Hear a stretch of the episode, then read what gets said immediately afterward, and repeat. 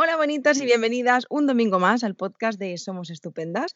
Hoy estoy súper bien acompañada de la estupenda Isa, más conocida en redes sociales como una madre molona, para hablar sobre cómo potenciar la autoestima infantil, un tema que sé por experiencia que hace muchísima falta.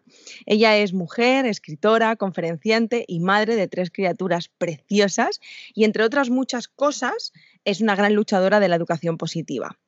Hola Isa, ¿cómo estás? Bueno, qué presentación, qué honor, qué, maravilla.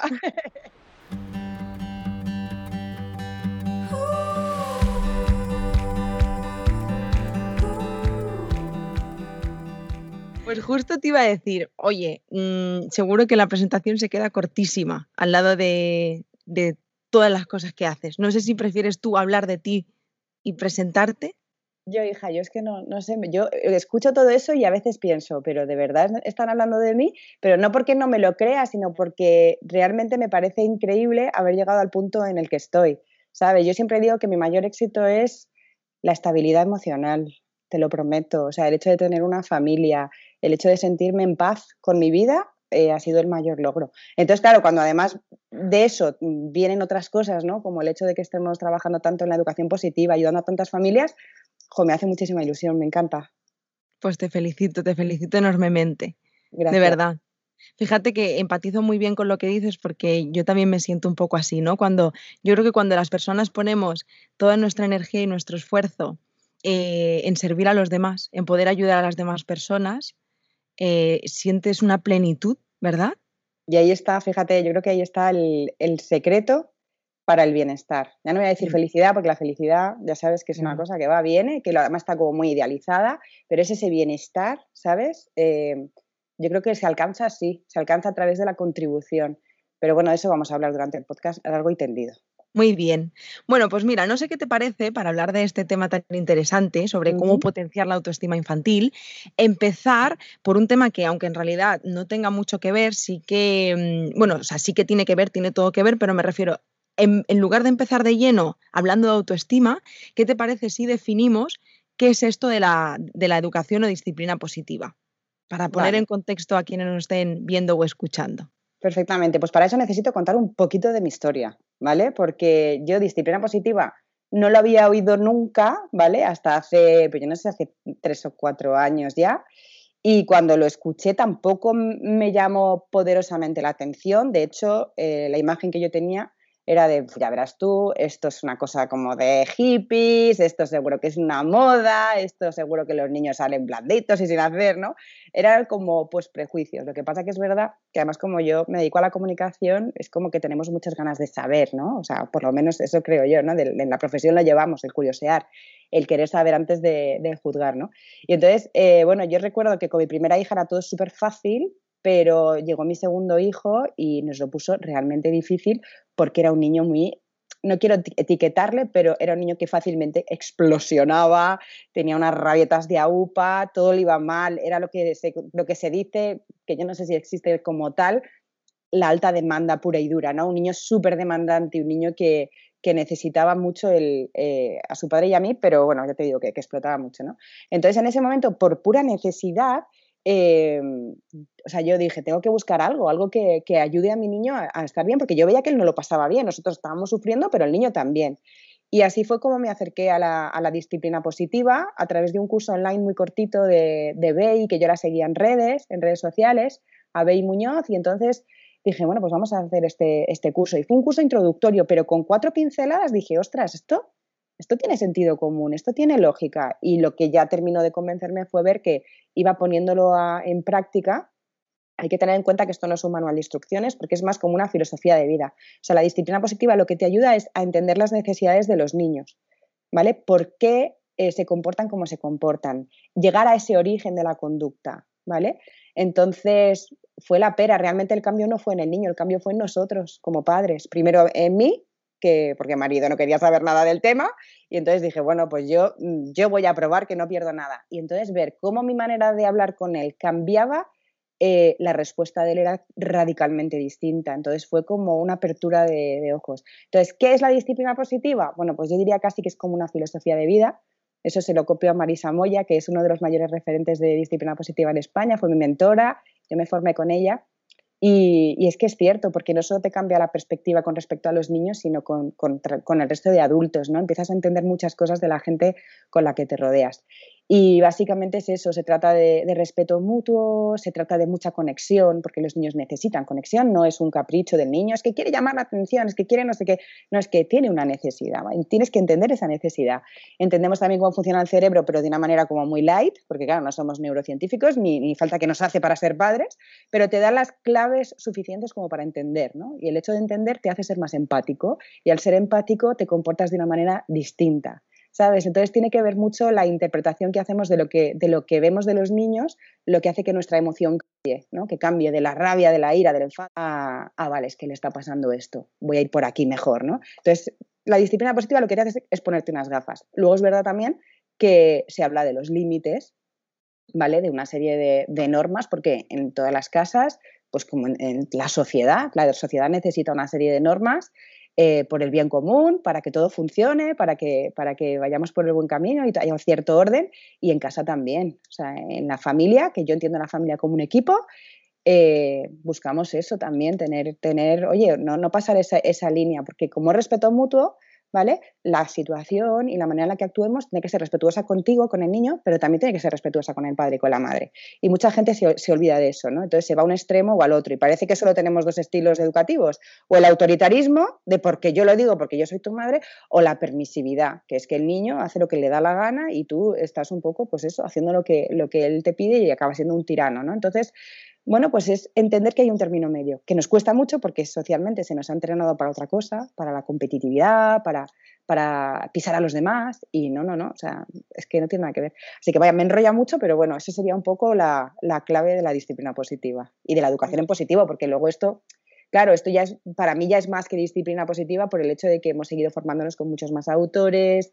Eh, yo ahora estoy, eh, por ejemplo, acabo de terminar un curso de psicología adleriana, que es el origen de toda la disciplina positiva, porque todo esto viene de, de un psicoterapeuta vienés que se llamaba Alfred Adler, Hablamos de principios del siglo XX, luego también eh, Dreykus cogió todas esas, todas esas teorías que, que dejó Adler a través de, bueno, pues eso, de, de, fijarse en el ser humano y de ver cómo actuaba y todas esas teorías súper potentes pues las cogió Dreykus y las hizo súper prácticas para, para, padres, para educadores, ¿no?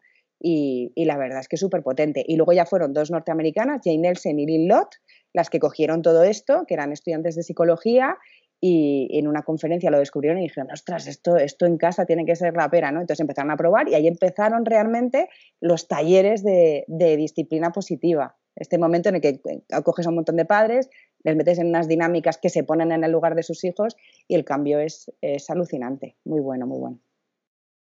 Te vas a reír, pero tengo los pelos de punta. ¿Por qué? Yo con el rollo digo, con el rollo que estoy echando, digo, verás tú. No, te has explicado súper bien, fenomenal. Muchísimas gracias, porque bueno, yo lo conocía, pero te has explicado también que me ha quedado más claro todavía. Y tengo los pelos de punta porque pienso, jo, me alegra que cada vez sean más eh, las personas que se sumen a este tipo de talleres, formaciones y, a introducirse en esta filosofía de vida, como, como comentabas, porque hace mucha falta. Entonces, me alegro enormemente. Me alegro que existan personas como tú haciendo labores tan bonitas, de verdad la infancia, bueno, yo tengo una historia personal un tanto mm, con la infancia y para mí la infancia tiene muchísima importancia. Em, y bueno, como te comentaba antes, durante mi proceso terapéutico me he dado cuenta de lo relevante y lo importante que es la infancia en tu historia de adulto, o sea, en tu vida en general, en tu historia de vida, que cada vez más me preocupa la infancia, ¿no? El cómo vamos, o sea, ¿qué estamos haciendo con la infancia? Por eso, por eso creo que se me ponen los pelos de punta. Qué bien, o me, alegra, pero es verdad que, a ver, mi infancia, yo me siento muy identificada contigo porque mi infancia también fue una infancia mm, bastante cañera, ¿vale? No fue la típica infancia pues, feliz y tranquila. Eh, y eso es lo que al final nos ha motivado ahora a querer cambiar el mundo. Entonces, eso es, es fantástico, ¿no? Yo no, fíjate que, que yo siempre digo, joder, tuve, tuve una infancia y una adolescencia bastante dura, pero ahora estoy teniendo una, una edad adulta súper plena y súper feliz. Sin embargo, quizás esos niños a los que tuvieron una Mm, infancia pues feliz, pero también sobre, sobreprotegidos y tal, pues ellos quizás ahora mismo están más perdidos en la edad adulta porque no han sido entrenados para la vida, ¿no? O sea, quiero decir que al final yo creo que todas estas, estas historias de superación lo que nos hacen precisamente es al final pues eso, superarnos. Y es, y es la pera. Y lo que dices tú al final es ayudar a los demás. O sea, yo quiero ayudar a los demás, pero yo no solamente quiero ayudar a los padres a que tengan una mejor relación con sus hijos, a que disfruten de su maternidad y su paternidad, es que yo pienso en las siguientes generaciones y digo, es que estamos sembrando algo muy potente, porque si esos niños crecen bajo, bajo esa manera de ver la vida, eh, bueno, y de hecho lo he experimentado en mis carnes, es muy fuerte esto, pero eh, yo con mi, con mi hijo, de hecho, bueno, no puedo, no puedo contarlo, pero hay un proyecto muy bonito donde va a estar esta, esta historia, y es que, eh, bueno, mi hijo tenía problemas con su profesora, te estoy hablando de un niño de tres años, ¿vale? Que además es de septiembre, con lo cual era de los pequeños de la clase, y, y entonces era tremendo, ¿no? Porque claro, niño es un niño que es un niño, no voy a decir que sea, es un niño con inquietudes de niño, un niño de tres años con, todo ese movimiento que necesitan de forma natural, no le puedes tener sentado en una silla tantas horas, ¿no? Entonces, bueno, pues ella lo veía como un reto muy grande y que no podía con él y que no podía con él, no que no podía con él. Y un día tuvimos una, una experiencia un poco regu en la, que, en la que ella me estuvo comentando pues, que no podía con él, que no sé qué, que no sé cuántos y que incluso le había amenazado con ponerle una nariz de payaso para que la clase se riera de él si se portaba mal. Y yo decía, bueno, yo, yo me quedé en shock, dije, mira, es que es que me quedé tan en shock que dije, no puedo decir nada más que comérmelo, ¿no? Y decir, bueno, pobrecita ella que no sabe hacerlo de otra manera. Yo, yo siempre voy un poco hacia la compasión y no hacia la venganza, porque la venganza no hace nada bueno, ¿no?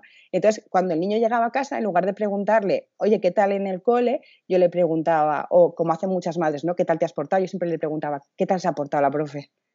¿Qué tal la profe hoy? Y entonces me decía, uff, mamá, ha gritado muchísimo. Digo, ha gritado mucho. Digo, vaya, digo, ¿eso por qué puede ser que grita? Digo, pero se tiene que sentir mal ella, ¿no? dice, sí, puede ser que se sienta mal. Digo, ¿y qué hacemos cuando alguien en casa se siente mal o está triste y me, dice, dar abrazos? Yo, sí. ¿Y dar besos? Digo, sí. Claro, aquí era pre-COVID, ¿vale? No había COVID. y entonces le dije, pues hijo, tú cuando veas que la profe está mal, intenta ayudarla. Bueno, pasan dos meses, llegamos a tutoría y digo, bueno, ¿qué tal el niño? Y me dice, pues está muchísimo mejor, muchísimo mejor. Dice, lo que pasa es que está como muy cariñoso conmigo. Mira, yo me entró la risa para adentro, claro, no puedo reírme delante de ella, pero fue como, ostras, ¿cómo a través de este tipo de educación puedes hacer que hasta tus propios hijos em, sean mucho más compasivos con los demás y, y, vayan a buscar ayudar? Cuando alguien les hace un poco el mal, entre comillas, porque esta, esta profesora evidentemente quería hacerlo mejor para los alumnos, ¿no? Y para ella, pues oye, si he aprendido que la técnica es la humillación, pues hombre, yo no puedo estar de acuerdo con eso, pero, pero yo sé que su objetivo no era, no era malo, le faltaba una apertura de, mente, ¿no? Pero, joder, mm. qué potente es saber que en la medida en la que tú trates, trates así a tus hijos, tus hijos van a tratar así a la, soledad, a la sociedad. ¿Que se van a llevar golpes? Como todos, de que hemos aprendido más de los golpes. A mí es que eso no me da ningún miedo cuando me dicen los padres, pero luego a salir a la calle. Digo, tú no te preocupes, que nosotros no les preparamos para el, para el país felicidad, les preparamos para la, la, realidad. Y bueno, anécdotas tengo un montón en los que mis, mis hijos han pasado mal, pero yo no voy a rescatar. Yo solamente les, les, les acompaño, empatizo con ellos eh, y les pregunto cómo pueden solucionar esos problemas, si tienen solución, si no la tienen, qué pueden hacer. Y ya solamente desahogándose y hablando y encontrando una lógica a lo ocurrido, se sienten muchísimo mejor. Si es que no hace falta hacerles sermones y decirles, hijo, cuando no sé qué, no sé cuántos, no sé cuántos, tienes que hacer tal. No, no hace falta, no hace falta. Es sacar de ellos. Ellos tienen un potencial tremendo y les subestimamos mucho. Fíjate que ya estamos entrando en la materia. A tope. Autoestima. Porque aquí hay el origen de, la autoestima, parte, em, bueno, creo que es lo que estás comentando, empoderarlos desde la infancia, ¿no? Mm, claro, tú ten en cuenta que la imagen que tienen ellos mismos, ¿no? de, ellos, depende mucho de, los mensajes que reciben de sus padres. Mm. Somos su mayor referente. Y al final todo parte de la pertenencia, que es lo que decía Adler, ¿no? que fue lo que, lo que él vio, que el hombre venía a la sociedad y al mundo con esa necesidad de pertenecer. O sea, ¿qué quiere decir pertenecer? Yo lo explico en los talleres, digo, a ver, es que se te tenga en cuenta. Tú quieres que se te tenga en cuenta, en primer lugar, en la familia, luego en el colegio, luego en, la universidad, en tu grupo de prácticas, en el grupo de taekwondo o si haces tai chi. Quiere decir que allá donde vayas lo que vas a buscar es la pertenencia. Y la pertenencia se sustenta en dos partes. Una, el, el, sentirse tenido en cuenta, ¿no? sentirse amado y apreciado. Y por otro lado, en la contribución. Y esta parte es muy importante. Todos tenemos que sentir que contribuimos. ¿Sabes? Entonces, muchas veces los niños lo único que reciben desde que se levantan hasta que se acuestan son órdenes. Hmm. Haz esto, haz esto, otro. Entonces, estamos yendo totalmente en contra de su pertenencia. Entonces, ¿qué nos puede pasar? Una de dos, o que nos salga un niño obediente que socialmente está como visto como la leche, o sea, qué bien lo estás haciendo, qué bien le estás educando, que obedece a la primera. Uy, eso habría que analizarlo muy bien, porque ahora te viene muy bien que te obedezca, pero dentro de 20 años, imagínate la mujer con la que se va a casar y se te quitan las ganas de que sea obediente, ¿sabes? Porque tú le estás preparando para la vida y o puede ser también que sea muy obediente y que de repente en un momento dado una adolescencia, que hay una poda neuronal tremenda, eh, salga su verdadero yo, el yo que había estado comido así para adentro. Entonces, claro, es, un, es bastante, bastante peligroso. O puede que el niño, mm, como viene, ¿no? Los padres suelen venir por los niños desobedientes, ¿no? Pues que no me hace caso, es que le tengo que decir las cosas mil veces, es que tú le estás teniendo en cuenta, porque es que es una necesidad. O sea, al final lo que haces es, cuando nosotros solamente damos órdenes y estamos por encima de los niños, los niños se sienten muy pequeños. Ya de por sí tienen ese, ese sentimiento de inferioridad, son inferiores al resto de, de, la gente que está a su alrededor, que son más grandes, que son más autónomos, que son capaces de hacer, y ellos se sienten pequeñitos. Lo que tenemos que hacer es que se, se sientan grandes, que se sientan parte, no los mejores, ni los más guapos, ni los más estupendos, porque no es eso, que mucha gente lo confunde, y muchas veces cuando, cuando hablamos de autoestima, y padres, ya, pero yo no quiero que tenga el ego, no, no es que no es lo mismo, ¿vale? Que tenga un ego inflado a que tenga autoestima, que sea una persona equilibrada y que tenga, pues eso, que, que, que, tenga esa confianza en, el mismo. Entonces ahí, ahí está, está la base en que se te tenga en cuenta. Si no le tienes en cuenta, mala cosa. La familia, yo siempre lo digo y lo repetiré 50.000 veces, tiene que ser como un equipo. Y en este equipo te necesitamos. ¿Hay un líder? Por supuesto, porque los padres no somos los colegas de nuestros hijos, ni, ni un hermano más, ni tenemos que serlo. Pero tenemos que ser ese líder que inspira, ese líder que dices, ostras, tú, sabes que, que, que, que va, o sea, de verdad que va marcando la diferencia y que, y que también a través de ese ejemplo, eh, y no quiere decir que tengamos que ser perfectos como padres, porque qué, qué, qué, o sea, qué pereza, qué angustia y qué frustración, porque perfectos no vamos a ser y metemos la pata muchas veces, ¿no? Pero el hecho de meter la pata y luego ser capaz de decir, joder, reconozco, ¿no? He metido la pata, chicos, he metido la pata y te quiero pedir disculpas, ¿no? Joder, qué, qué, qué buen ejemplo para tus hijos que esto no quiere decir que te cojas al, bueno, es que yo meto la pata muchas veces, ¿no? Y, y aproveches esa baza para decir, pues ahora no me voy a esforzar y yo, como luego pido perdón, no, no es eso. no es ir los domingos a confesarse, es intentar, intentar mejorar, pero intentar saber que la perfección no existe y que, y que vamos a meter la pata muchas veces. No puedo estar más de acuerdo, estoy aprendiendo muchísimo, es como que no quiero que, que, que pares de hablar. pues cuida conmigo que yo empiezo, empiezo y no termino. A ver, eh, Isa, hablando de autoestima, Sí. si ahora yo, yo que todavía no lo sé, pero si algún día pienso, finalmente quiero ser madre, Sí. o a las personas que ya son madres, padres, ¿qué le podríamos decir para potenciar la autoestima infantil? O sea, ¿qué cosas hay que tener en cuenta? ¿Qué podemos hacer? Yo tengo un niño ahora, ¿qué hago Bueno, para que su autoestima esté fuerte? primero tranquilidad, no obsesionarse. Yo creo que lo peor es la obsesión. El, ay, yo quiero que sea y quiero que haga, vamos a bajar un poquito las expectativas y vamos a dejar al niño ser niño, ¿vale? Ser niño. Y luego muchas veces, fíjate, le diría a los padres, porque ahora también hay que empoderar a los padres, ¿no? Y decirles, a ver, que si tu hijo grita, si tu hijo pega, si tu hijo eh, desobedece, si tu hijo no recoge sus juguetes, no te preocupes, tu niño es un niño normal, no pasa nada. ¿Vale? Yo creo que hay que rebajar un poquito ese estrés a los padres. Una vez me vino una mamá a un taller que me dijo, es que mi hija me ha levantado la mano y en un taller de padres del colegio me dijeron, en el momento en el que te levante la mano ya, olvídate. No, joder, ¿qué mensaje es ese? Venía súper agobiada, digo, ¿pero qué edad tiene? Y, y, claro, no era de cole, era de escuela infantil, igual tenía veintitantos meses, digo, pero vamos a ver, si lo normal es que el cerebro primitivo, el reptiliano, el que garantiza nuestra supervivencia ante una amenaza, pues le hace un guantazo. Es que eso es algo normal. Dedicamos muchísimos años de nuestra vida a formarnos y prepararnos para el, para el ámbito laboral, como si no hubiera otra cosa más que el ámbito laboral.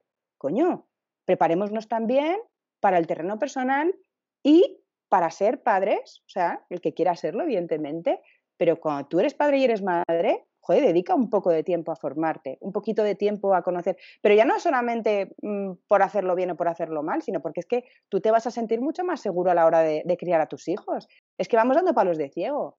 Es que, claro, antiguamente como no hacía falta, antiguamente no hacía falta, mis padres no tuvieron que formarse, mis abuelos tampoco, digo, claro, y de, y de esos barros estos lodos, ¿no? Como se dice el, el dicho, ¿no? Entonces, joder, si, si sabemos que podemos tener la oportunidad de mejorar y de mejorar la sociedad a través de nuestros hijos, tío, súper potente, a por ello, ¿no? Pero claro, hay que formarse. Y ya te digo que las formaciones que hay, Aiza, tampoco es una tesis doctoral, o sea, no hace falta. Yo sigo estudiando porque a mí me apasiona esto y porque al final eh, yo tengo una responsabilidad porque yo trato con muchísimos padres y muchísimas madres. Pero un padre y una madre normal, al uso, con su trabajo y con su vida, no tiene que dedicar muchísimo tiempo. O sea, quiero decir, un, taller presencial intensivo lo tienes de un día. Eh, tienes talleres de, de, seis, siete semanas que te vas, que son dos horitas a la semana, para los padres y madres que, que, puedan permitirse eso, ¿no? De estar cada semana y comprometerse durante seis, siete semanas. Tienes cursos online, 10, 20 minutos al día, o sea, no más. Concho, que hay muchas opciones. Perdona, ¿eh? porque iba a pedir, era el momento de pedir porque se ha ido cortando un poquito a lo largo de tu conversación. Ay, no me digas. No, porque es que mi internet llega donde llega. Ah, mía, mía. Y no, no, es que no se te escuchara, pero ha habido momentos que estabas un poco. Eh, eh, eh, entonces, bueno, pido mil disculpas. Yo, vivo en una furgoneta y el internet es el que es. Claro, yo te veo a ti como te veía un poco pixelada, pero yo me veía también hablando en mi, mi cámara, me veía ahí como muy fluida, digo, bueno, pues yo voy a seguir hablando. Pues, no, no, adelante, estupendo. Pero, pero bueno, ya te digo que, que pido disculpas porque, bueno, hay veces que se puede ir el internet un poquillo. Volviendo, volviendo al tema, no consejos, para mí yo soy, no, los consejos no van conmigo en absoluto, pero sí que creo que has dicho un punto muy importante, eh, lo que decíamos antes, ¿no? Mira, cero agobios, eh, cero culpas, ya suficiente, imagino que habrá, ¿no? Con el hola, eh, acabo de ser madre, padre, para que además vaya mm, implícito toda esa culpa y todo eso, tienes que ser perfecta, tienes que hacerlo bien porque no existe, y aún así yo creo que se caga cien veces, ¿no? Pero sí esa autorresponsabilización de yo puedo hacer algo mejor con esto y como ser adulto puedo adquirir formación o em, eh, abrir mi mente para ver que existen otras opciones, ¿no? Y convertirme en una mejor versión de mí para poder dar algo mejor y, que todo sea mejor en, en, la familia, ¿no? Formarnos como padres, ¿vale? No tiene por qué implicar muchísima inversión de tiempo, de ponernos a estudiar con los codos, como, ¿no? como el concepto que tenemos de estudiar, no es eso. ¿vale? Entonces, eh, yo creo que merece la pena el, el saber también que la educación, porque claro, muchas veces lo que estábamos diciendo, ¿no? Es lo quiero todo para ya, lo quiero todo ahora. ¿no? Eh, yo he tenido padres, pero dame la pauta ya, es que tengo este problema y quiero una solución ya para, para mi hijo en esto, ¿no? Y es como, no, mira, es que eh, para educar, educamos a largo plazo. Si tú quieres educar a corto plazo y que tu hijo te haga caso a la primera, tú puedes utilizar el castigo, por ejemplo. O puedes meter un grito para que tenga miedo y haga lo que tú quieres. O puedes amenazarle, o puedes chantajearle, o puedes, ¿no?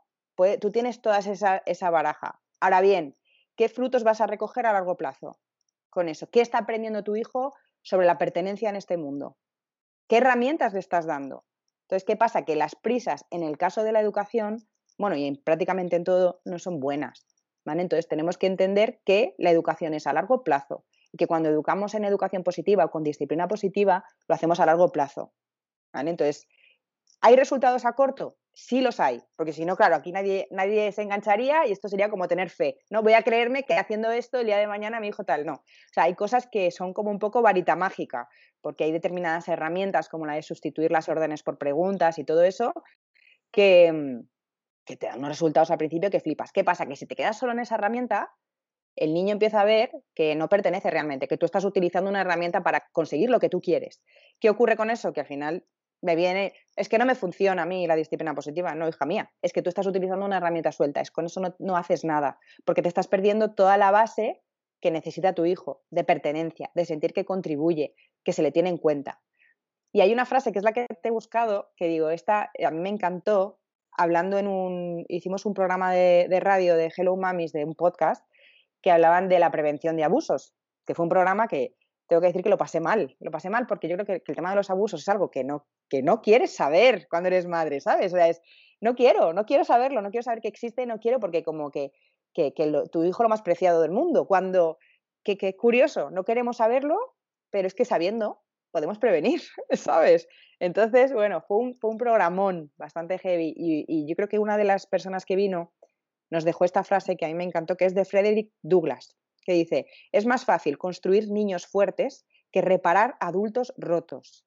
O sea, a mí esa frase Digo yo, porque no soy de tatuarme mucho, que si no me la ponía tatuada, te lo juro. O sea, me parece súper, súper, súper potente. Entonces, que, que de verdad que, que merece la pena, que merece la pena salir de esa zona de confort, que merece la pena conocer otras formas de hacer las cosas, que cuando uno viene a un taller, eh, mucha gente viene con mucho prejuicio. Tenemos la suerte, además, de que vienen hombres y mujeres casi al 50%, lo cual es muy raro en este tipo de talleres. Es súper raro, porque yo tengo compañeras que me dicen, ¿cómo podemos hacer que vengan hombres? Y yo, yo callada diciendo, bueno, es que a los míos vienen muchísimos hombres. O sea, las molonas, mis molonas, mi, ejército de molonas, casi, casi, casi siempre vienen con sus maridos. De hecho, eh, pues imagínate que es un taller de 30 personas, pues serán cuatro las mamás que vienen solas.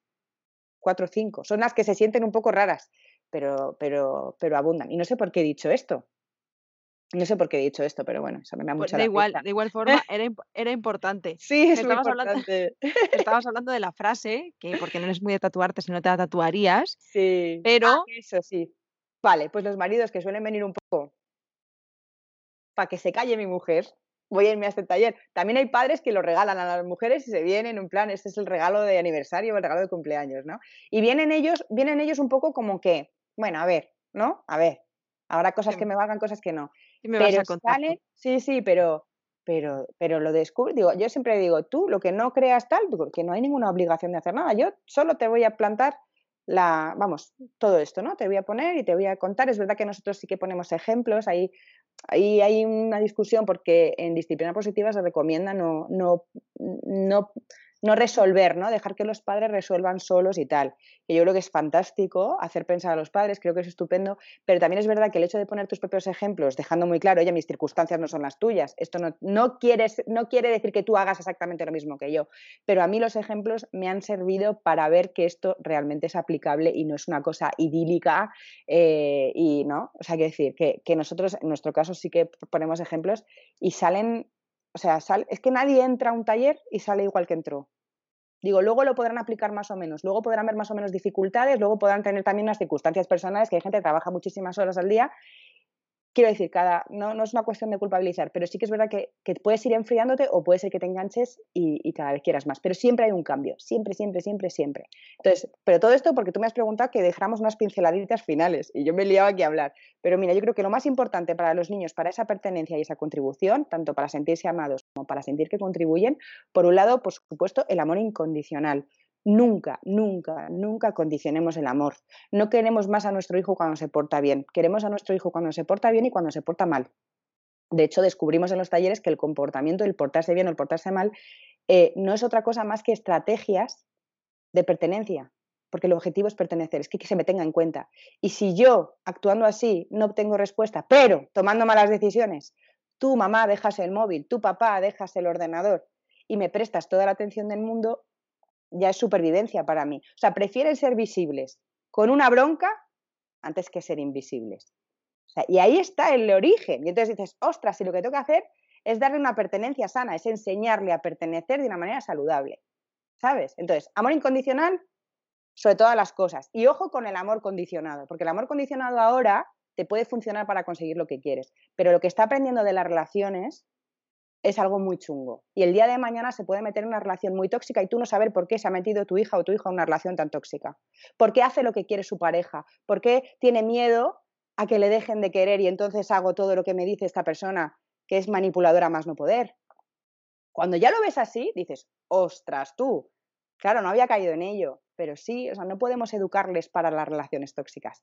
Tenemos que educarles pues eso, con amor incondicional. Ese sería uno de los puntos. Otro que quiero no me quiero dejar nada. Necesitan aliento, ¿vale? Ese aliento. No necesitan alabanzas de qué bien, qué bonito, eh, que lo haces muy bien todo. Necesitan ese aliento, ese, ese empoderar, ese valor en el proceso y no tanto en el resultado, ¿sabes? Entonces, poner ese foco en, cariño, lo has conseguido tú solo, ¿no? El joder, ¿cómo te has sentido después de, de haber hecho esto? Oye, ¿sabes? O sea, al final no es tanto el que los niños hagan las cosas para agradarte a ti. Lo tienen que hacer por ellos y tienen que disfrutar de ese proceso. Porque si no, también nos podemos. Claro, a ver, una alabanza de vez en cuando no pasa nada, ¿vale? Pues tampoco nos volvamos locos. Pero las alabanzas al final son como chuches cerebrales y crean adicción, o pueden crear adicción. ¿Vale? Entonces, ¿qué ocurre? Que luego nos plantamos en una sociedad donde tanto que criticamos redes sociales, los likes, los niños, su autoestima, depende de un like.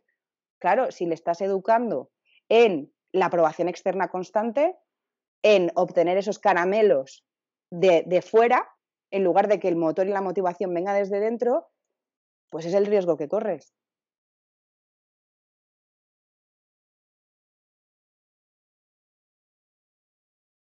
¿Vale? Y de decir, si te, si te, gusta esto, ya a veces se me escapa, pues claro que me gusta. Y, pero yo siempre digo la coletilla, cariño, y lo importante es que te guste a ti. Fíjate, o sea, lo importante es que te guste a ti, tú estás a gusto con ello. Por supuesto, otro de las claves hemos dicho amor incondicional, hemos dicho el aliento, que es fundamental, no penalizar el error. Tenemos esa manía. Y en el sistema educativo está el orden del día. Siempre estamos penalizando el error. ¿Y qué ocurre? Claro, penalizamos el error y entonces eh, cometer errores es malo. Entonces tengo miedo a cometer errores. Entonces, ¿qué va a pasar? Pues mira, creo que mejor no lo voy a intentar. ¿Vale? Mejor no lo intento. ¿Y qué hace eso? Que en lugar de querer superarnos, que es para lo que venimos de manera natural a querer superarnos, hace que nos metamos en una zona de seguridad en la que mejor no lo intento ¿vale? Y me quedo aquí. Mm, esto como cuando a un niño, y esto lo dijo Anabela en el curso este que, te he dicho que estaba, bueno, que ya hemos terminado de, introducción a la psicología adleriana, de psicología individual, Anabela Sackett es maravillosa, te la recomiendo total, o sea, es que me está cambiando la vida esta mujer. Tomo decía, Decía, si tú le dices a un niño, ¿no? Que vale, has sacado esto, pero es que puedes sacar mucho más. Es que niño, este niño es súper inteligente, lo que pasa es que es un vago, es que no le da la gana. Primero estás ahí etiquetando a saco, ¿no? Pero ¿qué le va a pasar a ese niño que va a decir, ostras, esta gente se piensa que yo realmente soy muy, muy inteligente? A ver si lo voy a hacer o lo voy a intentar y van a ver que no soy tan inteligente. Entonces, ¿qué hacen? Les dejan en la inmovilidad. Quiero que tú, adulto, que me estás diciendo que soy tan, tan, tan inteligente, coño, veas que no lo soy tanto. O sea, prefiero no intentarlo y que tú pienses que soy súper inteligente, pero que soy un vago. Entonces, lo que tenemos que hacer es, por Dios, expectativas, bajar un poquito, rebajar esas expectativas. Porque aquí el problema cuando vienen las notas es que nos fijamos en lo malo. Pero no miramos lo, lo oye, esto, esto me da mi claves para saber qué es lo que mejor se te da, qué es lo que tenemos que potenciar. No, decimos, necesitas refuerzo en inglés, ¿no? O necesitas refuerzo en matemáticas. Vamos a ver, sí, por supuesto que necesita sacar esas asignaturas, pero es que la mejor manera de que el niño se sienta motivado y tenga buena autoestima es fijándonos en las fortalezas. Y que si el niño es un crack de la escritura, se dedique más a escribir y lo siento mucho, menos a hacer matemáticas. Y cuando el niño tenga esa seguridad en él mismo de es que esto se me da fenomenal, le va a costar mucho menos esfuerzo afrontar esas cosas y esas asignaturas. Estamos hablando del tema de los deberes, bueno, el tema del escolar, que es muy particular y bueno, es que el sistema educativo como lo cambiaría, ¿vale? De hecho, mis hijos van a un cole maravilloso donde ya hay cambios y se notan esos cambios. Y de hecho están en contra de las notas, pero bueno, esto es otro tema aparte. Pero bueno, pongo este ejemplo porque es como más, más fácil de entender, ¿no? Hay que fijarse en las fortalezas. Cuando un niño te viene con un montón de suspensos y solo siente que pertenece en el equipo de fútbol porque es un crack del, balón, ¿qué hacen los padres? Muchos padres le quitan de fútbol. Digo, pero si es que le estás quitando de lo único en lo que él siente que pertenece, es que con eso no vas a conseguir que saque buenas notas. No lo vas a conseguir. ¿Sabes? Entonces, bueno, que me lío. Pero sobre todo, no penalizar el error. No penalizar el error. Porque si no, no van a querer intentarlo. Mira, en el colegio a mí me pasaba levantaba la mano, ¿vale? Yo tengo la etiqueta de mala estudiante y la sigo arrastrando aunque no lo soy, pero sigo arrastrando a mala estudiante. Yo soy mala estudiante y estudio ahora y digo, concho, si no se me da mal, pero yo sigo con esa etiqueta. Es muy difícil quitar una etiqueta cuando te la ponen. Y, mm, ¿y por qué estaba diciendo esto? Ah, sí. Y entonces em, yo recuerdo en mi, mi etapa del colegio que me daba vergüenza levantar la mano en clase por miedo a la humillación pública. Con lo cual, no levantaba la mano, hasta que alguien, no recuerdo quién, me dijo, mira Isabel, es mejor parecer una ignorante un minuto que serlo toda la vida. Y dije, ostras, digo, qué razón. Pero claro, esto cambiaría si no se humillara por los errores, si no penalizáramos el error. No tendríamos miedo. Y yo siempre digo a los padres, vamos a ver, ¿de qué habéis aprendido más en la vida? ¿De vuestros aciertos o de vuestros errores? Los errores. Digo, pues dejad que se equivoquen, que no pasa nada, que de verdad que no pasa nada. Es que tenemos muchos miedos los adultos y eso es una cosa que tenemos que intentar pulir un poquito. Tuvimos otra mamá en un taller que decía, es que una vez que, es mi, que tu hijo suspenda, ya va a suspender siempre. Digo, yo no sé dónde te has sacado esa teoría, no sé, pero eso no es así.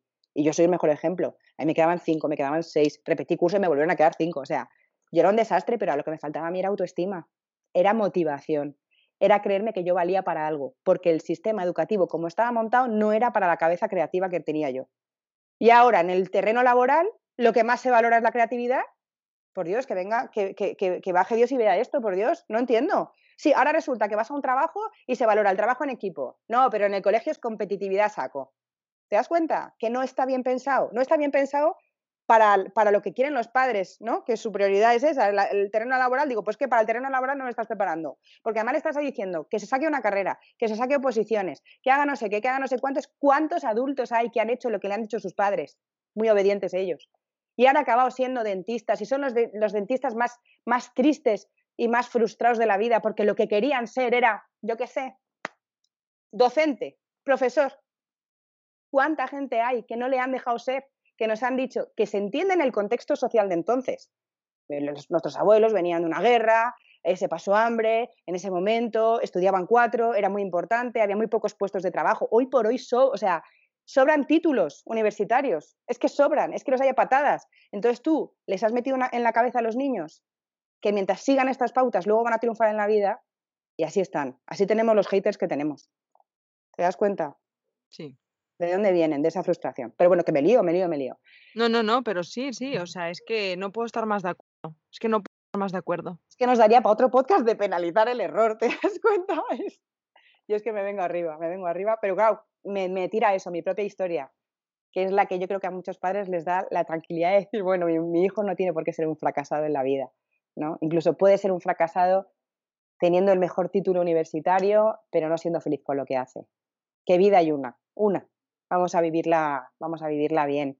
Y vivirla bien no es no tener responsabilidades. Y vivirla bien no es vivir para mí, para mí, para mí. O sea, vivirla bien es, vamos a entender esa pertenencia. ¿Qué pasa? Por sentirnos amados, amarnos a nosotros mismos también, respetarnos a nosotros mismos y contribuir. Esa contribución es fundamental. En la medida en la que tú le hagas bien a los demás, en la medida en la que tú ayudes a que esta sociedad funcione, que sientas que tu tu papel en el mundo es importante, marca la diferencia para otras personas y no hace falta ser una influencer con muchísimos seguidores en Instagram, ¿no? Y no hace falta llenar teatros en conferencias, no hace falta. Es que tú puedes cambiarle la vida a tu vecino, le puedes cambiar la vida a tu prima que está pasándolo mal, tú puedes cambiar la vida a tu abuelita que nadie la va a ver a la residencia, ¿vale? O sea, son pequeñas contribuciones que tu, que tu hacer cambie la vida de alguien para bien, ¿vale? En tu escala. Pero con eso ya, de hecho, Adler lo decía. Adler le iban a, la consulta, él tuvo que, irse a Estados Unidos, tuvo que, irse allí. Y porque, claro, la situación en esa época en Viena, siendo judío, era bastante chunguita. ¿vale? Entonces fue a Estados Unidos y claro, pasó de tratar a gente que estaba en la guerra, con traumas tremendos, ¿no? una situación horrible, se va, se va a Estados Unidos con la jet set, o sea, le venía gente a consulta pues de mucha pasta y, gente. Entonces le vino, le vino una señora, yo no sé si esta historia será tal cual como la estoy contando, porque yo la he oído de, de María Soto, que es una compañera mía, que es una crack, eh, y nos lo contaba así, ¿no? Y le llegó la señora y le dijo, ay, Adler, dame algo, por favor, dame algo porque estoy fatal. Y le decía, y le decía Adler, haga algo bueno por alguien durante siete días. Y no, hombre, no, yo vengo a que usted me medique, que me dé algo. Y dice, bueno, pues que sean 21 días, ¿no? O sea, él iba aumentando, en plan, haz algo bueno por alguien. Con que hagas algo bueno por alguien ya vas a notar muchísima mejoría. Vivimos demasiado enfocados en nosotros mismos y nos estamos confundiendo. Está muy bien el autoconocimiento, está muy bien el, cuidarnos, pero la clave está en hacer el bien a los demás. Con eso ya contribuir, es la contribución. Entonces, bueno, hacemos repaso general. Amor incondicional, aliento, Em, no penalizar el error, atención plena, saber escuchar, que para eso tenemos dos orejas y una boca. Y con los niños nos pasa, que venga a hablar, a hablar, sermonear, porque yo sé, porque tal y porque cual, y no les escuchamos. Hay que hacer un esfuerzo por agacharse. Ay, que no te oigo, Mari. Sí, sí, perdona. Digo, ¿y el qué me vas a contar a mí? ¿Qué me vas a contar? Yo soy el ser absoluto que sabe de todo. Yo no voy a aprender nada de ti, niño. Buah. Buah. Si yo te dijera que de las personas que más aprendo cada día. Claro, es que suena frase de carpeta, ¿vale? Suena como súper romántico, pero es cierto, tío, los que más me enseñan de humildad, de amor incondicional, de valentía, de son mis hijos, son mis hijos, que son seres puros, que luego nos los vamos cargando con la educación que hacemos. Luego empiezan Además los pero, pero tenemos mucho que aprender. Joder, escuchando, es que escuchar es tan importante, no interrumpir. Cuando están haciendo algo y tú, ay, no, no, no, déjale. Es que está haciendo un elefante azul. ¿Y qué? ¿Por qué no va a poder hacer un elefante azul? O amarillo. ¿Por qué? Es que los elefantes son grises. Bueno, pues me da igual. Es que, es que si no Dalín o, no hubiera llegado donde he llegado, que los alargaba y los... ¿No? Quiero decir, o sea, vamos a dejar a, los niños que lo hagan a su manera porque vamos a aprender mucho de ellos, muchísimo de ellos. Mirar a los ojos, es tan importante ponernos a su altura. Ponernos a su altura y mirarles a los ojos. Y luego muchas veces digo yo, el tiempo de calidad. No tiene que ser mucho tiempo, pero sí de calidad. Pero también diría las dos cosas. Los niños necesitan la presencia de los padres y los padres no estamos presentes. Y muchas veces teletrabajamos ahora, ¿no? Con el COVID. Estamos muchas horas juntos, pero no estamos. Porque estamos con esto, con el móvil, porque estamos... Y fíjate, ¿qué están viendo los niños? Mi madre y mi padre sacan tiempo para las cosas que realmente le importan. Coño. Y también te digo una cosa, no hace falta estar todo el día tirados en el suelo jugando y jugando con ellos. O sea, la atención plena puede ser en pequeños momentos, ¿no? Tampoco hace falta estar todo, todo, todo el rato, pero sí hay que estar, sí hay que estar. Y muchas veces no estamos. Y mamá, y mamá, y mamá, y mamá. Te has para pensar que si paras un segundo, te agachas, le miras a los ojos y le escuchas, te va a decir lo que te tiene que decir y ya está. Y ya va a dejar de decir mamá, mamá, mamá, mamá. Pero es que no lo hacemos, no estamos. A mucha gente y, todo el tema del COVID ha hecho que muchas familias se conozcan ahora, gracias a la cuarentena. Es que hay mm. muchos padres, y te voy a decir por qué pasa. Porque muchas personas encuentran su pertenencia, más, sí, su pertenencia, sobre todo su contribución, se sienten valiosos en el trabajo. Es donde más. ¿Por qué? Porque tú haces, produces y la cosa mucho más rápido que educar. Educar va a largo plazo. Entonces, ¿qué pasa? Que ese subidón, por eso hay tanta gente adicta al trabajo, porque ahí es donde encuentra, se encuentra valioso, siente que, que pertenece. Entonces, claro, hay, hay, padres y hay madres que, están súper enfocados en esa, porque se, les hace sentirse bien, les hace sentirse útiles y descuidan el otro lado. Pero yo creo que merece la pena el esfuerzo. Me está, me está viniendo una frase, esta frase me la dijo una prima, una prima que yo tenía, la sigo teniendo, pero ya no tengo relación con ella, entonces la tenía antes. pero me la dijo, yo tendría pues unos 16 años o así, y se me quedó grabada. Y dice, mm, regalos para compensar las ausencias imperdonables, a la mierda la ilusión. Y pensé, wow, y es como que la tengo aquí, porque es, porque es eso, ¿no? Luego, vale, pues vamos al parque de atracciones, te compro una chucha, te monto en el caballito, te compro un lo que sea, pero es que me importa una mierda todo esto. Es que no se trata de esto, que no digo que esté mal, ese regalo o ese, es, y todo lo demás, y todas esas ausencias, pues ahí el, el, sentirme escuchada, el sentirme acompañada, el... Si es que no quiero que trabajes tanto para que luego me digas que me puedes comprar esos zapatos que yo quiero, porque es que no se trata de esos zapatos. Y si trabajas menos, obviamente mm, algún pequeño inciso, estamos hablando, por supuesto, desde yo creo, ¿eh? pero estamos hablando desde una posición muy privilegiada. O sea, eso está claro, clarísimo. Hay familias que no tienen mayor opción y lo comprendo. Pero aun con todas y con esas, entendiendo este chip, creo que podemos hacer mucho bien. Pero fíjate, hay mucho, ya te digo, de mm, ellos quieren hacer creer, y lo siento, porque estoy generalizando y sé que no, no es la generalidad, pero sí que me, me cuadra mucho cuando se lo escuché a Anabela, ¿no? Lo de la adicción al trabajo, porque uno siente valor. Realmente estás poniéndote en primer lugar a ti mismo a esa satisfacción de, ¿no? Lo voy a dar todo en el trabajo y lo voy a disfrazar de, es que yo quiero dar lo mejor a mis hijos, el mejor colegio, las mejores extraescolares, la... ¿vale? Cada uno en su medida. Pero es que los niños no necesitan eso. Los niños no necesitan eso. No necesitan estar mm, mega regalados y tal, porque es lo que tú has dicho, es que la frase es absolutamente brillante, ¿no? La de tu prima. O sea, mm, ahí está. Los niños nos necesitan a nosotros y no hace falta tantos planes y no hace falta eh, estar constantemente en movimiento, ¿no? Yo, he visto muchas familias, pero yo siempre digo que soy un poco seta. Siempre digo, son redes, porque claro, llegan, llega la Navidad, ¿no? Y todo el mundo un calendario de Adviento, tía, que además, como no quieren ser consumistas, dicen, no, no, no, no vienen regalos, vienen experiencias para la vida. Yo, yo me agobio, tía, Yaiza, yo me agobio porque digo, yo qué mala madre soy, que es que me da una pereza tremenda y que no lo pienso hacer. Y es, en los, tal día em, puedes elegir, no sé qué, yo qué sé, de, salir a, montar en bici y tal, o sea, experiencias de tal que yo, yo de verdad digo, si, yo debo ser muy seta, digo, porque yo cuando no trabajo, claro, nosotros hacemos talleres los fines de semana, hay que entenderlo también en el contexto, ya no, pero en aquel momento sí, ¿no? Y yo decía, joder, digo, yo, yo que quiero cuando no trabajo un fin de semana es estar en mi casa, con mis hijos, sí, podemos salir a dar un paseo, pero a mí el, no, el no hacer nada, el no tener nada que hacer, sí que bien produce paz. A muchas familias no. Muchas familias no soportan el no tener nada que hacer, pero tienen miedo. Tienen miedo a que los niños estén como los locos. Claro, les tenemos extra, pero extra estimulados. O sea, están, están, entonces, ¿qué pasa? Que, que no va a saber parar. Y que en el momento en el que pare no le va a gustar lo que ve, porque no nos conocemos vamos a toda leche. Es necesito muchas experiencias para no pensar. Eso, eso no deja de ser una forma de adicción. ¿No? Es como, mira, le voy a dar la pantalla para que, para que, para que no sufra. Es que si no, le, si no le permites al niño que entienda esa emoción de rabia, de tristeza, de frustración, él tiene que conocer esa, esa emoción, tiene que conocerla, tiene que ponerle nombre y tiene que pasar por ella. Entonces, ¿qué pasa? Que nos puede el egoísmo, entre comillas, de como somos empáticos y no queremos que sufran, entonces vamos a rescatarles para que no sufran. Lo que tú estás diciendo a tu hijo es, cada vez que le das una tablet cada vez que le, le dices, mira por la ventana eso, para distraer su atención de ese momento de, rabia, de conflicto y, de, de, dificultad, lo que le estás diciendo es, hijo, tú ante las dificultades búscate algo para distraerte. Tú ante las dificultades, hinchate a comer. Tú ante las dificultades, enciérrate en casa a ver el Netflix. Tú ante las dificultades, fúmate un porro, o dos o tres. Tú ante las dificultades, engánchate a los videojuegos.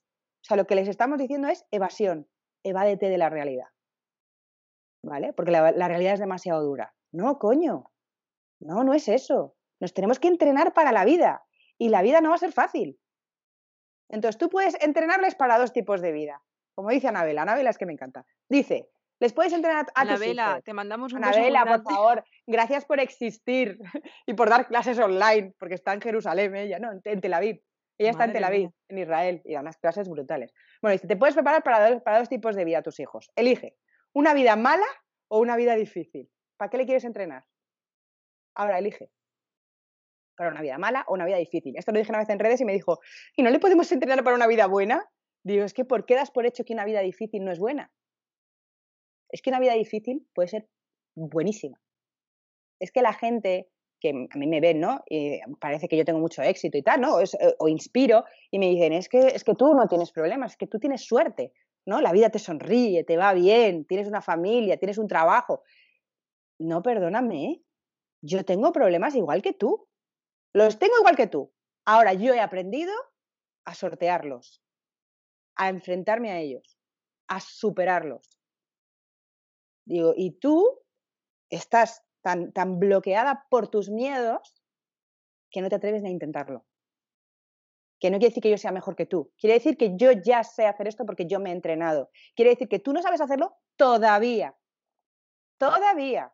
Pero todos, todos, todos, todo ser humano en esta tierra, de verdad que puede. Lo que pasa que, pues eso, hay gente que tiene que trabajárselo en terapia, hay gente que tiene que, pasar su proceso. Y la, la putada, Yaiza, es que la mayoría de las personas tienen que tocar fondo para, para, para superarse, para, para empezar a poner, a poner soluciones. Y yo digo, no os conforméis, no os conforméis con estar mal. Se puede tener una vida difícil, pero buena. Y a eso tenemos que aspirar con nuestros hijos también. Totalmente. Fíjate que el otro día me escribió una chica muy relacionada con esto y si quieres reenganchamos y vamos terminando. O sea, me decía, es que yo no sé cuándo tengo que ir al psicólogo. A ver, esto enfocado al psicólogo, pero lo podemos extrapolar a ir al psicólogo, a mejorar, a lo que sea, ¿no?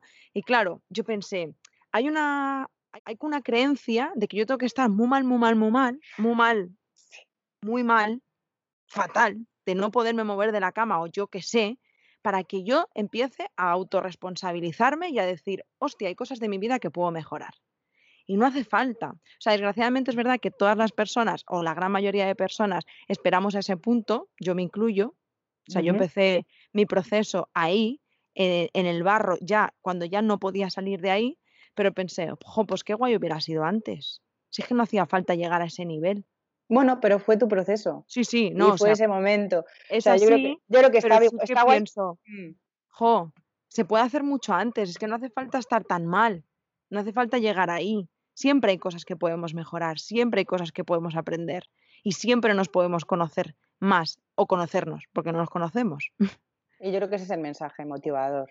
Mm. El, de verdad, no tanta frase de carpeta de tú puedes conseguirlo, ¿no? Porque a eso a mucha gente que está en una depresión le hace sentir más miserable, Total. ¿no? Frases Mr. Wonderful que son buenas para un grupo de personas, pero para otro grupo de personas que está en la mierda, no. Entonces, ¿qué pasa? Que como nos han enseñado que no te puedes quejar. No te puedes quejar. No es legítimo quejarse. No es legítimo pasar un duelo cuando pierdes un ser querido. No es legítimo decir lo que sientes, porque tienes que aparentar y de cara a la galería. Todas esas madres, insisto, que yo vi una, carica- una caricatura, era una, un cómic, una, viñeta de estas de, ¿no? Y era una madre con una careta sonriendo a su hija y por detrás llorando. Y la gente aplaudiendo eso. Yo decía, pero mm, que no es eso, que eso no es ser madre, que eso no, no es estar, no es una buena lección para tus hijos. Decirle, cómetelo y sonríe. Porque la lectura que se da es, es no, no resolver, no resolver, no, no enfrentarse, no afrontar y no superar. Y tenemos que superarnos. Porque es que hemos venido para esto, para superarnos. Por eso no quiero que parezca como, ¿sabes? Super Mr. Wonderful, pero sí que es verdad. Y pedir ayuda. ¿Cuánto nos cuesta pedir ayuda? Porque nos creemos que pedir ayuda es, es una debilidad. Es, pero ¿qué dices? Si pedir ayuda es humildad. O sea, ¿qué persona más humilde que es capaz de pedir ayuda? Pero no solamente eso, qué valiente. Has salido de tu zo- zona de confort y has pedido ayuda. ¿Tú sabes la de madres que creen que el valor y la pertenencia es ser superwoman? Las mejores en el trabajo, la mejor ama de casa, la mejor eh, que tiene tiempo también para su grupo de amigas. Además tiene que estar buenorra, ir al gimnasio, cuidarse, no sé qué. Y además tiene que tener tiempo para, para cocinar muffins caseras. Por, o sea, ¡wow! por favor, no. ¿Qué, a, qué precio? ¿A qué precio? Porque si eso te hace feliz y te hace sentir bien y estás guay, fenomenal. Pero eso va a haber un punto en el que no lo soporta absolutamente nadie. Y entonces petas. ¿Y qué haces? Le echas la culpa a los demás. Es que no me ayudáis nada. Es que no sé qué. Chica, que no somos adivinos. Hay que aprender a pedir ayuda. Digo chica como digo chico, o sea, Sí, sí, total. aplicable a los dos bandos, ¿no? Entonces, eh, va a costar mucho porque esto es un tema, es un tema ya mm, que tenemos como muy interiorizado, ¿no? El- mi valor es la perfección, pues es una putada. A mí, ¿cuánta gente me dice, no, bueno, yo tardo en entregar el tal porque es que yo soy muy perfeccionista, como si fuera algo bueno. Es que no hace falta que seas perfeccionista, basta con que seas suficientemente buena. Ya está, no pasa nada, suficientemente buena para ti, para tu criterio, ¿no? Por supuesto, la vida te va a pedir una serie de, cosas y a veces vas a llegar y a veces no vas a llegar. Y no pasa nada. Yo no he llegado muchas veces. A mí me han cerrado puertas muchas veces. ¿Y sabes qué pienso? Digo, pues no tenía que ser. Venga, vamos a por otra cosa. Pero no me hundo y digo, Dios mío, no soy suficientemente buena, mierda, cha, pum, pum. No, o sea, vamos a parar ya de tratarnos tan mal. Tenemos que empezar a tratarnos bien. De verdad te lo digo. Nos lo merecemos. Porque tienes una sola vida para vivirla y de verdad que merece la pena vivirla bien. O sea que jo, me he puesto en plan predicadora. ¡Bravo! ¡Socorro! Cuando me sale la vena, te ayuda, digo, joder, Isabel, para. Perdón. Vamos a sacar, o sea, en plan, un, un movimiento de sí, oleaje. Claro que sí. Claro que sí. Que se resume en pedir ayuda, saber pedir ayuda y saber delegar, que nos cuesta mucho. No eres peor, no eres peor. Y de en casa, en casa tenemos que ser un equipo para todo. Y no es mandar a tus hijos, recoge. Es, venga, chicos, ¿cómo podemos hacer para tener esto bien? Para que, los, mm, para que no nos tropecemos con los juguetes, para que no se rompa esto, para que el... eh, Porque también, oye, también lo nuestro. Tú no puedes dejar el ordenador ahí en medio y pretender que no, que no venga alguien y lo tire. O sea, tú también tienes que responsabilizarte de lo tuyo, que somos ejemplo. Entonces, es, es acordar una serie de normas en familia, pero que ellos participen de las soluciones, hacerles partícipes de eso. Y, y de verdad, que la familia empieza a fluir a tope, porque te sientes que, que eres importante. Y eso pasa en el colegio después, o en el colegio, cuando una, una profe tiene un, un niño imposible que está boicoteándole las clases, lo que te está pidiendo es pertenencia. Dale algo que hacer, dale algo que hacer, no de hacer de ponte a escribir, pero dale algo en lo que él se sienta útil para la clase, en lo que él se Mm. sienta valioso. Y ya verás cómo mejora. Pero bueno, ya paro. Ya paro, que llevamos una, madre mía, llevamos un montón. a- Perdón, perdón, perdón, perdón, No, perdón. no, de perdón nada. Oye, disfrutan del domingo aquí en compañía de nosotras. Eh, sí, sí, eso sí. Bueno, no, eh, no sé si quieres repasar los puntos. ¿Hay alguno más que nos falte? Bueno, por supuesto, los mensajes que les decimos, no juzgar, no criticar, pero eso como que, a ver, lo daba por hecho, pero no, lo- no hay que darlo por hecho. Entonces, amor incondicional, necesitan aliento, que les alentemos, que les motivemos. Y sabiendo que pueden no llegar, que pueden fallar, ¿vale? Muy importante, porque a veces es, tú puedes con todo, y es como, Dios mío, no puedo, ¿sabes? Entonces, no, no, no poner expectativas demasiado altas y decir, bueno, tú inténtalo, tú inténtalo, ¿no? Por intentarlo no pierdes nada. ¿Qué es lo peor que te puede pasar? si no llegas? Eso me lo pregunto yo muchas veces a mí misma cuando me bloqueo. ¿Vale? Entonces, amor incondicional, aliento, em, por supuesto la conexión, conectar con ellos, agacharnos, escucha activa, hablar menos, escuchar más, contacto físico. Los niños necesitan cariño, necesitan ese contacto. Muchas veces hablamos más de la cuenta, ¿no? Decir que, le- que les queremos. Es que muchas veces no- se da por hecho, soy su madre, no. Dile que le quieres. Dile que le quieres. Eh, no penalizar el error, ya lo hemos dicho, atención plena, no juzgarles y no etiquetar. Las etiquetas son una mierda muy grande, muy grande. ¿No? Cuando queremos y suspende, bueno, suspende, ya vuelvo a sacar el mismo tema, suspenden. Es que eres un vago, es que no sé qué, te has organizado fatal. Eso no me ayuda, eso no me va a ayudar a mejorar. Ya.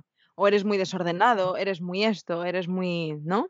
Hmm. Buah, ¿Cuántas madres me llegan a los talleres? Sobre todo madres, ¿eh? Padres no me han llegado todavía, pero madres de es que soy gritona. Pues mal, vas mal, porque tú tienes una etiqueta, tú sabes, lo dice, mira, Alberto Soler lo dice. Dice, ¿tú cuánto tardas en poner una etiqueta? Nada. ¿Cuánto tardas en quitarla? Es muy difícil quitar una etiqueta. Entonces, no etiquetemos a los niños. Los niños no, no eres vago, cariño.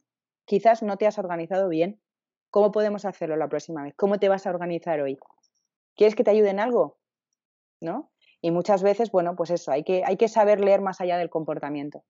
Tenemos que, y para eso hace falta formarse. Entonces ya sería como el último, el último consejo es una pequeña formación o pequeña, sí, pequeña formación, eh, interesarse por esto, querer saber más y, saber, porque al final son gafas. Es como si tú eres miope como madre y de repente te dan unas gafas graduadas y dices, ostras, tú, ¿y por qué esto no me lo habían contado antes? ¿No? Y ahora la otra gran pregunta es, ¿es demasiado tarde si mis hijos ya tienen? No, esto lo dicen mucho. Ya mi hijo tiene dos años, tres. Digo, pero no pasa nada. Diez, está en la adolescencia. Hombre, la adolescencia es más complicado. Pero también hay, también se puede mejorar, ¿vale? Siempre podemos mejorar. Lo que pasa es que el nivel de dificultad aumenta en la medida en la que el niño pues, va teniendo más años. Porque además Claro. su concepto de pertenencia se establece en los primeros cinco años. Por eso los primeros hijos suelen ser muy complacientes con los padres, porque no hay otros niños, con lo cual su referente solo son los adultos. Y ellos van viendo desde los seis meses que si hago esto, mi madre me mira, si esto... Hay que decir, esto es un temazo, o sea, es un temazo que de verdad merece la pena que los padres nos pongamos esas gafas. Total, y mira, volviendo al tema de la autoestima, la autoestima, con la autoestima pasa lo mismo. Se forjan los primeros años de vida, hasta los siete años. Entonces, la importancia que es eh, potenciar la autoestima desde la infancia, porque es que va a marcarle completa y absolutamente su edad, su edad adulta. Entonces, hay mucho trabajo que hacer ahí. Y hay que capacitarles, Sí. no hacer por los niños lo que ellos pueden hacer ellos solitos. Porque si tú lo haces, ¿vale? Para eso las prisas. Es que tengo prisa, es que por la... Pues tienes que levantarte un poquito antes. Yo sé de familias que les ha cambiado la vida poner el despertador media hora antes cada mañana. Ya no hay gritos. ¿Por qué? Porque tenemos tiempo. Tiempo para resolver, tiempo para capacitarles, para que se puedan poner esa zapatilla solitos. ¿Vale? Pero si tú se lo haces, el mensaje es, tú no eres capaz y yo tengo que estar aquí para hacértelo. Entonces, capacitarles. Si quieres que tengan autoestima, tienen que sentirse que son capaces. Y yo creo que ya, ¿no? ¡Wow! Dicen, bravo. pero qué maravilla, qué maravilla. De hecho, yo creo que este es el momento perfecto para decirles, a ver, si has escuchado este podcast, lo estás escuchando, te está maravillando tanto como a mí, o nos estás viendo, y eh, este último consejo de fórmate, Sí. Por favor, Isa, ¿qué pueden hacer contigo? Es que no quiero que parezca No, no, autopromoción. no. No. Pero, a ver, es Eh, verdad. a ver, en que podemos condiciones ayudar a muchas en personas. condiciones normales diría, hay un montón de, de- de- de facilitadoras, se llama, ¿no? De disciplina positiva por toda la geografía española y por muchísimos países. Entonces, desde donde nos estén viendo, que, que echen un ojo. Es verdad que ahora con el COVID, pues hay menos formación presencial. Entonces, es verdad que nosotros tenemos un curso online que está muy pensado para padres sin tiempo. ¿Por qué digo esto? Porque son cinco horas de, de, mm, bueno, cinco horas video lecciones, pero están, están divididas en, pequeñas, en pequeños capítulos, que, es, pues que son de tres minutos, de cinco, de diez, de veinte, como mucho de veinte. Entonces, uno se lo puede permitir, se puede permitir dedicarle cinco, de 5 a 20 minutos al día, puede sacar tiempo. Si lo sacas para otras cosas, no lo vas a sacar para invertir en lo más importante, que es tus buenas relaciones de familia. Porque lo que haces hoy está formando al adulto en el que se va a convertir tus hijos. Y como decíamos antes, es más fácil ¿no? crear niños fuertes que sanar adultos que estén rotos. Más o menos esa era la frase. Entonces, Sí. bueno, ahí lo tienen. La, forma- eh, la web es Formación Una Madre Molona. Fíjate qué buena soy que no lo sé. Pero vamos, creo que es Formación Una Madre Molona. Y el curso es eh, de Educa en Positivo con una Madre Molona. ¿Vale? Lo tienen, lo tienen ahí. Y cualquier duda, bueno, y también otra cosa, tienen una clase gratuita. Hay una videolección que está en abierto en la web para que prueben sin compromiso, porque, oye, también es muy importante conectar con la persona que te da la formación. Entonces, nosotros creímos conveniente dejarlo en abierto para que veas si este curso es para ti o no lo es. ¿Vale? Pero bueno, Y lo- luego también tus redes sociales, una madre molona en todos lados. en todos el lados. blog, todo, todo, Sí, todo. unamadremolona.com, el de formación creo que es formación unamadremolona.com, creo, pero bueno, cuando pones en Google te aparece. Eh, en Instagram, una madre molona. eh, Twitter no lo uso ni lo voy a usar. Y, Ya somos dos. Instagram, Facebook, es verdad que tampoco lo uso, lo uso mucho, pero también estamos en Facebook. Y también está marido, que para mí es muy importante la figura de marido, porque, porque gracias a él y gracias a la figura de marido, más maridos se están sumando a, a- a este cambio. Le pueden seguir como marido, guion bajo oficial. Ya le dejamos como marido, que es como mi abuela llamaba a mi abuelo. Mi abuela, mi abuela llamaba a mi abuelo marido y, mi- y mi abuelo llamaba a mi, a mi abuela mujer. Entonces, él no me llama mujer, pero yo a él siempre le llamo marido y hay muchísimas molonas que a sus maridos le llaman marido. Entonces, bueno, con la coñita y la gracia se quedó como marido guion bajo oficial, ¿sabes? Ahí como súper... Ahí le tienen también. Jo, pues, oye, muchísimas gracias. Muchas, muchas gracias. Me ha encantado. He disfrutado como una enana. Qué bien. Pues vente a algún taller. Que Sí, no hace sí. falta que seas madre para venir. No, además a mí me flipa, ¿eh? O sea, ya te digo que, bueno, de hecho yo empiezo a estudiar psicología en febrero y toda la parte de educación, de, o sea, es como mi gran pasión. Eh, te prometo que me, que me voy a apuntar. Y más ahora, o sea, que es online. Ya sabes que presencial a mí me cuesta un poco, pero Bueno, bueno, aparte que con la vendrás. situación que estamos, difícil. Pero vendrás a un presencial algún día. Vale, verás. venga. Pues primero online y me apunto Vale. presencial. Fenomenal. Jo, muchísimas gracias. Gracias de corazón y una vez más, muchas felicidades por el trabajo que haces. Gracias. Y gracias a ti por confiar en mí hoy, que me ha hecho muchísima ilusión este ratito, me lo he pasado pipa. Y también a, a toda la comunidad de Somos Estupendas, que estarán escuchándonos. Y espero que, oye, que les haya servido un poquito, pues para, no sé, quizás para plantearse ponerse unas gafas. Oye, ya, con eso. Con eso ya hemos hecho un montón. Yo siempre digo, mira, solo con que transforme, abra la mente, cambie el pensamiento, una de vosotras, una sola, ya está. Ya es la Ya-. Pues muchísimas gracias, Yaiza, de verdad. Te mando abrazos. Nada, besos, gracias a ti. besos. Gracias. Y nada, a vosotras, gracias un, un día más por acompañarnos y gracias también por todas vuestras puntuaciones, comentarios y por todas las veces que, que compartís este podcast. Eh, ha sido un auténtico placer compartir este ratito con vosotras y os mando un, un abrazo muy muy fuerte y nos vemos, el, nos vemos y escuchamos el domingo que viene. Y a ti espero que sea la primera de muchas veces. ¿Sí? Seguro. Seguro que sí, vamos, no lo dudes. Pues nada, que un besito a todas. Tchau.